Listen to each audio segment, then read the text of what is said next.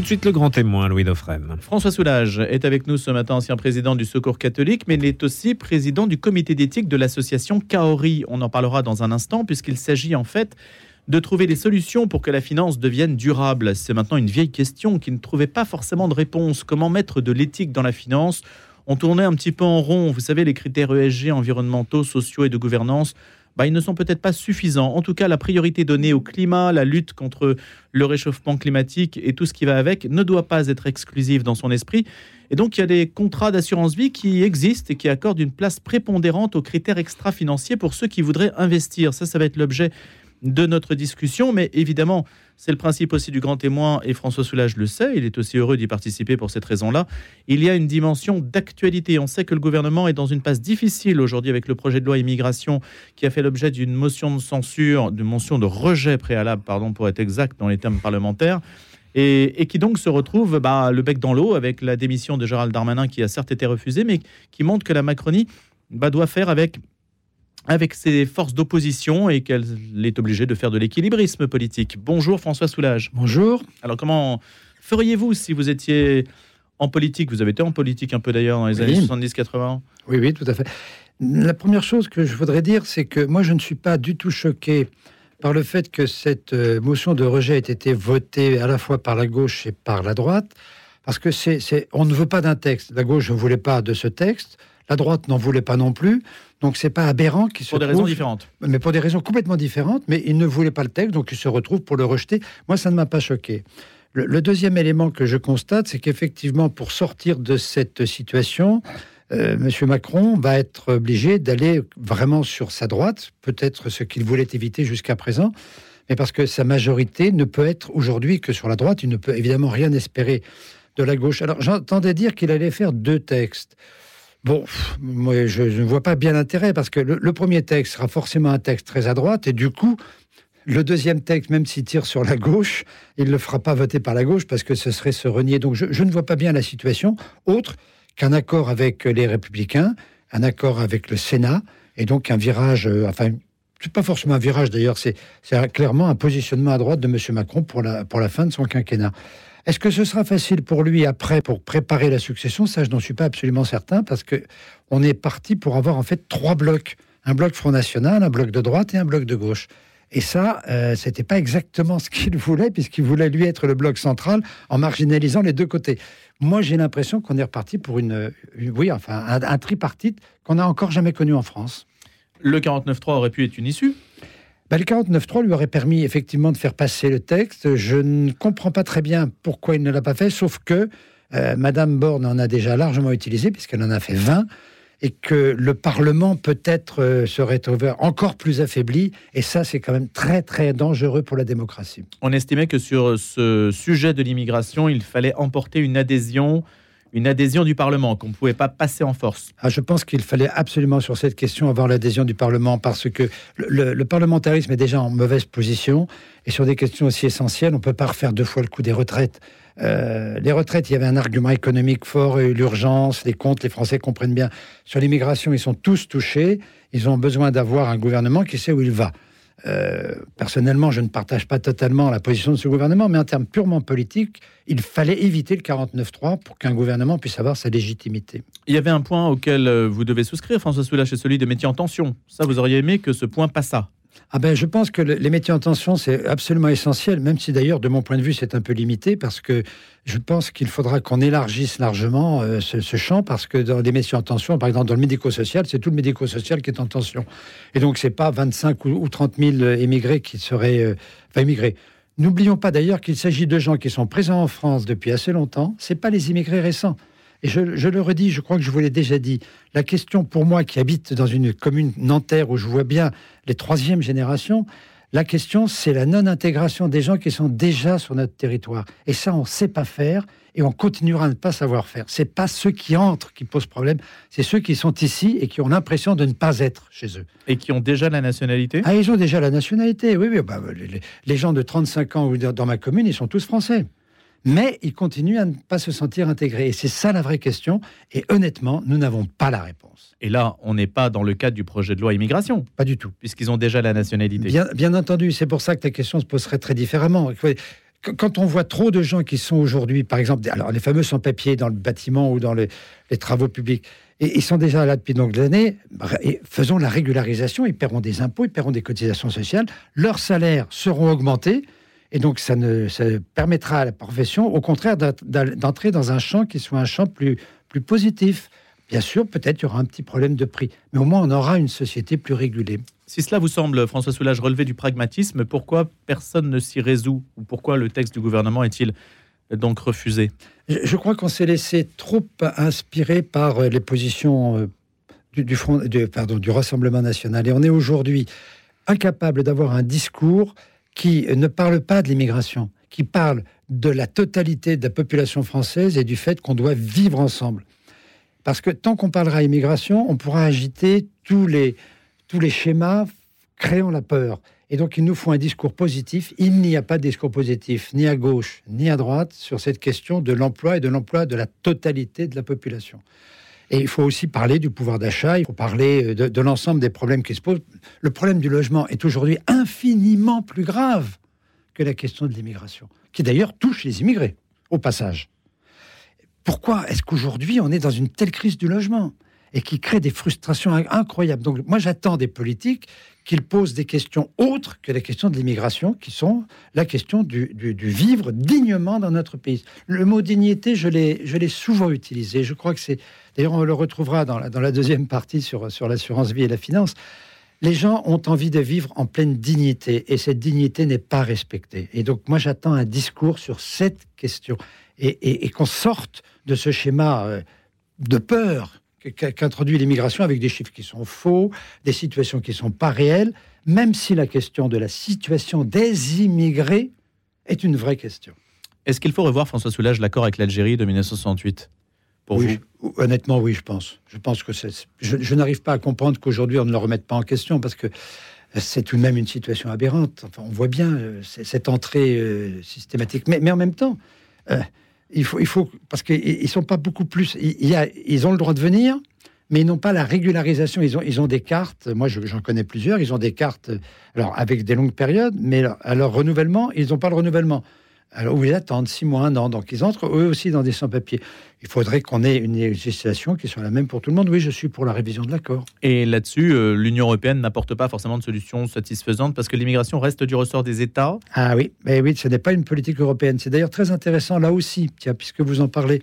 On met sur le dos de l'Europe toute une série de responsabilités. En fait, l'Europe, c'est un ensemble d'États. Et les responsabilités, elles appartiennent aux États et pas à l'Europe il y a un certain nombre de décisions, par exemple sur les pesticides, on accuse l'Europe. Non, c'est les États qui ont été euh, euh, qui ont été en faute. C'est pas c'est pas l'Europe. Là encore, on a on va voir aux européennes un faux discours. On va parler d'immigration, on va parler de la responsabilité de l'Europe là où c'est les États qui sont responsables, y compris, y compris la France, sur, euh, sur les pesticides. Elle n'a pas été d'une clarté limpide. Maintenant, quand vous posez le pied à Lampedusa, vous êtes dans l'espace Schengen, où que vous soyez d'ailleurs. Hein. Oui vous êtes considéré comme étant n'importe où dans l'espace Schengen. Ça, c'est quelque chose de bien ou ça entretient une confusion justement entre ce qui peut relever de la souveraineté des États, ce qui peut relever aussi de, politiques opportunistes euh, de la part de ceux qui entrent dans l'Union européenne Non, parce que là, on est en face d'une contradiction. On entre dans l'espace Schengen, mais les différents États qui sont dans l'espace Schengen ne prennent pas leurs responsabilités sur la répartition des immigrés, malgré les accords qui ont été signés. Donc, on est dans Schengen et tout le monde prend sa part, on n'est pas dans Schengen, et à ce moment-là, l'Italie dit Moi, je veux bien, mais je ne peux, pas, je peux pas continuer. Mais aujourd'hui, ceux qui entrent en Italie devraient pouvoir être répartis dans l'ensemble de l'espace Schengen. Là encore, les États ne jouent pas le jeu. Ils ont signé Schengen, mais ils ne jouent pas le jeu complètement de Schengen. Donc, on s'en sort pas. Que chacun prenne donc ses responsabilités. François Soulage, on va parler de finances durables à présent parce qu'il y a euh, quantité de volets. On s'aperçoit que le côté immigration et humanité est un volet clé. On s'aperçoit que le volet climatique aussi, la COP28, est aussi un volet clé des préoccupations du moment et de l'avenir. Mais on en oublierait presque qu'il y a des réalités humaines, euh, des réalités humaines liées à la pauvreté, à ceux qui se trouvent dans une situation de déclassement dans nos sociétés dites avancées. Et ça passe aussi par les moyens que l'on se donne. Les moyens, ce sont les leviers financiers. Alors, il y a un aspect peut-être un petit peu technique, mais vous allez nous expliquer de quoi il s'agit, François Soulage, puisque Vous aviez votre casquette du Secours catholique. Vous avez plein de casquettes d'ailleurs. hein. J'ai pu observer que vous faites beaucoup de choses. Et vous avez une association où vous êtes le président du comité d'éthique de l'association. C'est vous peut-être qui l'incarnez le plus. Peut-être qu'il y a d'autres personnes aussi. Qui s'appelle donc Kaori. Expliquez-nous. C'est un mot néo-zélandais qui a déjà une signification en soi. Le kaori est un arbre néo-zélandais et les différents kaori mélangent leurs euh, racines et lorsque l'un d'entre eux est en mauvaise position, les racines des autres se mettent à produire encore plus pour essayer de venir à son secours. C'est donc un arbre solidaire. Et donc nous avons choisi cette image pour montrer que nous pouvons être dans une société plus solidaire. Alors si j'en viens à Kaori, Kaori est en effet une association d'épargnants qui a euh, monté, préparé un produit d'assurance vie qui s'appelle Kaori Vie. Mais ce produit, il est euh, différent des autres en ce sens que le souscripteur d'une assurance vie qui aujourd'hui irait dans sa banque, on lui proposera un contrat dans lequel il y aura un certain nombre de fonds, il y aura des obligations, des actions, il ne saura pas très très bien ce qu'il y a dedans. La plupart du temps, personne ne. Personne ne sait. On lui dira qu'il est investissement socialement responsable, mais on ne sait pas ce qu'il y a dedans. La différence que nous introduisons est celle-ci. Nous avons sélectionné pour mettre dans ce qu'on appelle l'enveloppe d'assurance vie des fonds qui vont être choisis par les épargnants. On en a choisi 27 qui sont ou très environnementaux, ou très sociaux, ou qui mélangent un peu l'environnement, le social et l'humain mais c'est l'épargnant qui choisit les fonds qu'il veut mettre dans son contrat, si bien qu'il sait, mais c'est son choix à lui, que son fonds sera très engagé sur l'environnement avec des fonds qu'il identifiera et dont il pourra regarder quelle est la performance. Il peut aussi choisir ce qu'on appelle une gestion pilotée, c'est-à-dire qu'au démarrage, on lui proposera un certain nombre de fonds en fonction de ce qu'il nous aura demandé, mais lui sait ce que nous mettons dans le fonds et il sait qu'il pourra changer si tel ou tel fonds, par exemple, ne tient pas ses promesses, eh bien, il pourra sortir et en mettre un deuxième. L'assurance vie, c'est un ensemble de, de- de fonds de placement. Alors, il y a des obligations, il y a des fonds solidaires, il y a des fonds actions, il y a des fonds européens, il y a des fonds qui sont mélangés. Et donc, pour éviter de mettre tous ces œufs dans le même panier, on met un peu tout dans un fonds. Alors nous, on fait pareil, sauf que on dit les fonds que l'on met et c'est l'épargnant qui va les choisir en fonction de ses propres critères. Et le comité d'éthique garantit par un examen régulier des fonds que ce qui a été promis au début est tenu tout au long de la vie du fonds. Je vais vous donner un exemple. Nous en avions sélectionné 27.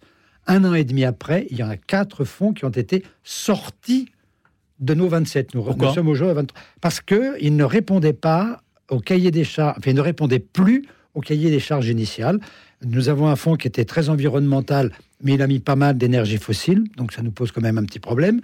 Il y en a un autre qui se disait qu'il était très social, sauf que, par exemple, il ne tenait pas compte de l'évolution des salaires euh, hommes-femmes à l'intérieur des entreprises dans lesquelles... Parce qu'un un fonds, un c'est une enveloppe financière qui euh, ramasse de l'argent des épargnants et puis achète des actions d'entreprise. Donc, ce qu'on regarde, c'est les entreprises dans lesquelles le fonds en question va investir.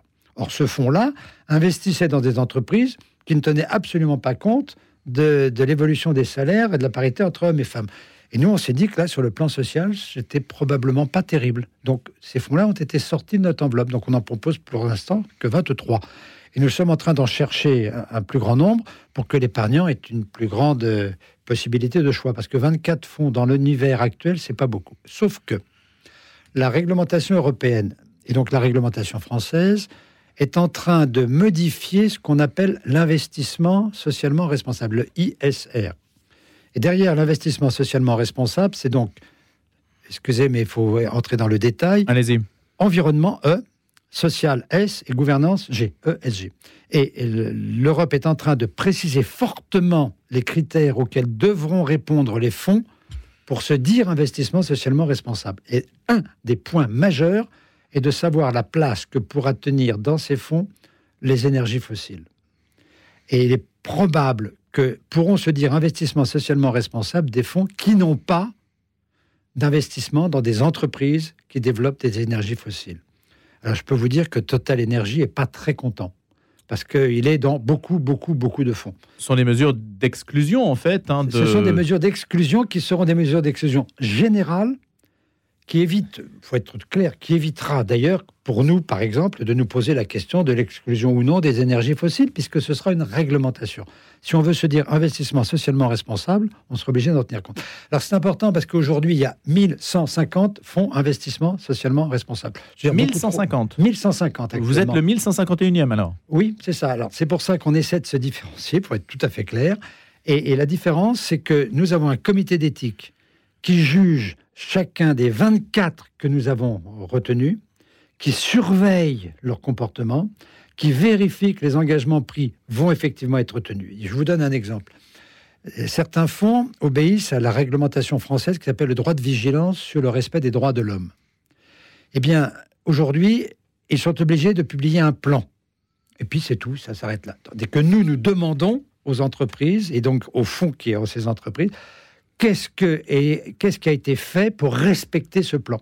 Ça, nous allons en avant. Ce n'est pas une obligation, mais nous demandons où est-ce que vous en êtes aujourd'hui sur la mise en œuvre de ce devoir de vigilance. Et je peux vous dire qu'on a des surprises parce qu'il y a beaucoup d'entreprises qui ont peu avancé. il y a des critères donc extra-financiers qui sont... Ben, tout ça est de l'extra-financier. C'est de l'extra-financier, hein, qui sont donc prioritaires, prédominants. Euh, pour ceux qui voudraient que le fonds euh, respecta des questions sociétales auxquelles l'Église est particulièrement attachée, sur l'inclusivité par exemple, enfin c'est un peu un langage codé pour dire que... Non, non, mais je vais vous dire, il faut être très clair. Est-ce que là-dessus, vous avez un, peu une, une, expertise?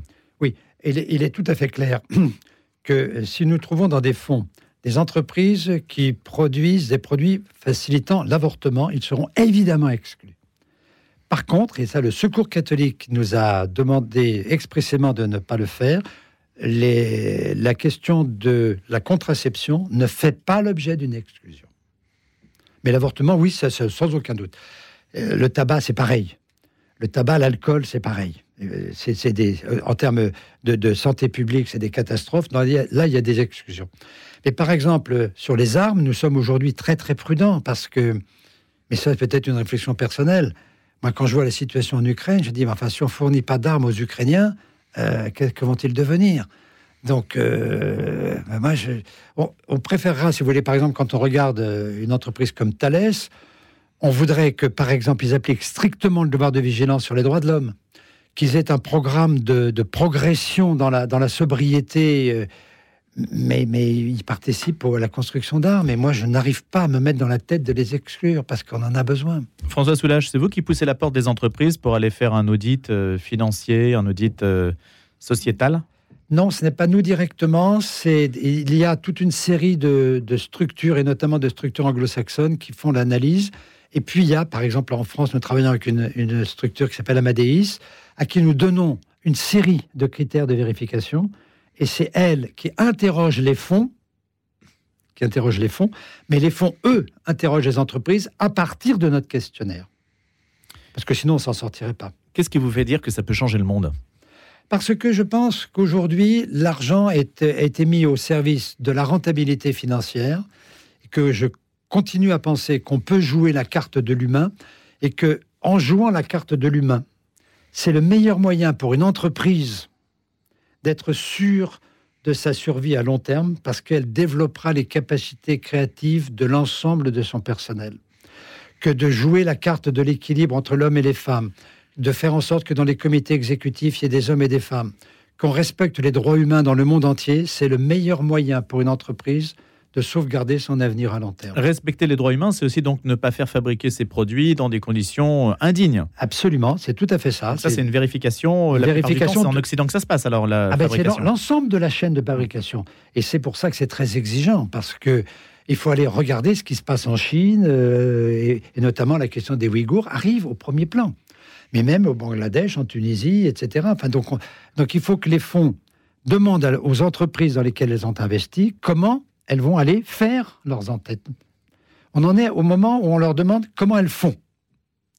Pour l'instant, on n'a pas encore les premiers résultats parce que la loi est, tout à fait récente. Quand une entreprise se fait racheter par un fonds, euh, liberté au fond de garder les actions, de garder l'entreprise au bout de un temps certain. Oui. oui. Beaucoup de fonds les revendent très vite. Hein. oui, oui, bien sûr. Mais Vous avez une éthique là-dessus? Oui, est-ce que ah oui, oui, tout à fait. Le, turnover d'entreprises dans les fonds est pour nous un indicateur euh, dangereux. Ça veut dire que le fonds cherche probablement la rentabilité et que donc dès qu'une entreprise n'est plus tout à fait rentable, hautement rentable, eh ben, elle la sort du fonds. Donc le, turnover euh, à l'intérieur des fonds des entreprises dans lesquelles elles investissent est pour nous un signal d'alarme. De la même manière d'ailleurs que le turnover du personnel dans les entreprises en question est un signal d'alarme. Le, turnover, c'est tout de suite l'impossibilité d'avoir une politique de long terme. Et, pour nous, c'est un indicateur important. Donc le fonds doit accompagner une entreprise un temps minimum. Ça, c'est au moins ce que vous jugez euh, utile. Ah oui, absolument. Il faut que le fonds soit dans des entreprises dans lesquelles elle a eu le temps de comprendre ce que fait l'entreprise, euh, quelle, est sa, quelle est sa stratégie, et encore une fois, sa stratégie à long terme. L'assurance vie est un produit de long terme. Et donc, il faut qu'on soit cohérent et qu'on ne cherche pas la rentabilité financière immédiate. Je vais vous dire très franchement, l'année dernière, les fonds de Kaori ont été 0,5% en dessous de la moyenne de sa catégorie. Pourquoi? Parce qu'au cours de l'année, les entreprises qui avaient des énergies fossiles ont eu des rendements extraordinairement élevés. Et donc les fonds qui avaient des énergies fossiles ont eu une bonne rentabilité. Mais ça ne va pas durer. Vous voyez, là encore, le long terme ou, le court terme? Vous faites le pari d'un basculement de la planète vers, euh, ou du moins de l'économie, vers d'autres ressources. Ah, moi, je suis convaincu qu'il faudra qu'on joue la manière de gouverner les entreprises et la manière de traiter l'ensemble des ressources, mais y compris le capital, parce que lorsque je vois des entreprises qui rachètent leurs actions, elles utilisent de la trésorerie pour racheter leurs actions. Mais bon sang, qu'elles fassent de la recherche-développement et Les actionnaires, ils sont déjà bien gâtés. Pourquoi vouloir encore une fois redonner aux actionnaires alors qu'on a besoin de recherche développement Surtout dans nos pays aujourd'hui? On est dans la concurrence internationale. Euh, sur les énergies fossiles, juste un mot quand même, euh, François Soulage. Le, pétrole, le gaz, ça permet à beaucoup de gens, y compris pauvres, hein, d'accéder au minimum vital, l'électricité, de pouvoir se déplacer. Est-ce qu'il n'y a pas une double peine pour les pauvres là? Alors, je, me réfugie, je, suis honnête, je me réfugie derrière la réglementation. ISR, il n'y aura pas d'énergie fossile, on n'a pas le choix. Ce que je pense qu'il va se passer, c'est qu'en réalité, on demandera aux entreprises qui, qui, interviennent dans l'énergie fossile de mettre le paquet sur la, conversion vers les, énergies renouvelables et qu'on leur donnera un certain temps avant de pouvoir se reconvertir. Or, il y a un certain nombre d'entreprises qui aujourd'hui jouent vraiment la carte de la conversion. Mais, mais faisons attention. Mais quand on entend le PEP et qui dit euh, zut à la COP 28. Euh, ah ben ça, on est mal parti. Oui, oui, non. Le, le... dire que ce n'est pas pour demain. Non, c'est pas pour demain. Et c'est pour ça qu'on va avoir tous, mais absolument tous, une vraie, une vraie responsabilité. Qu'est-ce que ça veut dire une économie responsable? Euh, moi, j'entends M. Pouyanné qui dit Mais attendez, le pétrole, on en a actuellement besoin. La production d'énergie, c'est ce que vous disiez à l'instant. Euh, on a besoin d'énergie fossile. Donc, je, vais, on va, regarder avec attention cette, cette, directive pour voir comment on se situe. Moi, vous savez, je ne suis pas du tout euh, homme des exclusions. Hein. Euh, même si euh, je crois que c'est important pour certains épargnants. Mais regardons les évolutions, et les évolutions, les réelles évolutions, pas le greenwashing. Et moi, je préfère regarder les évolutions que tout d'un coup euh, trancher. Merci beaucoup, François Soulage, ancien président du Secours catholique et préside Kaori, le comité d'éthique de l'association d'épargnants Kaori. Merci beaucoup de nous en avoir parlé ce matin et de ces fonds éthiques et puis de ces fonds qui font changer peut-être le monde. À bientôt, François Soulage. Merci.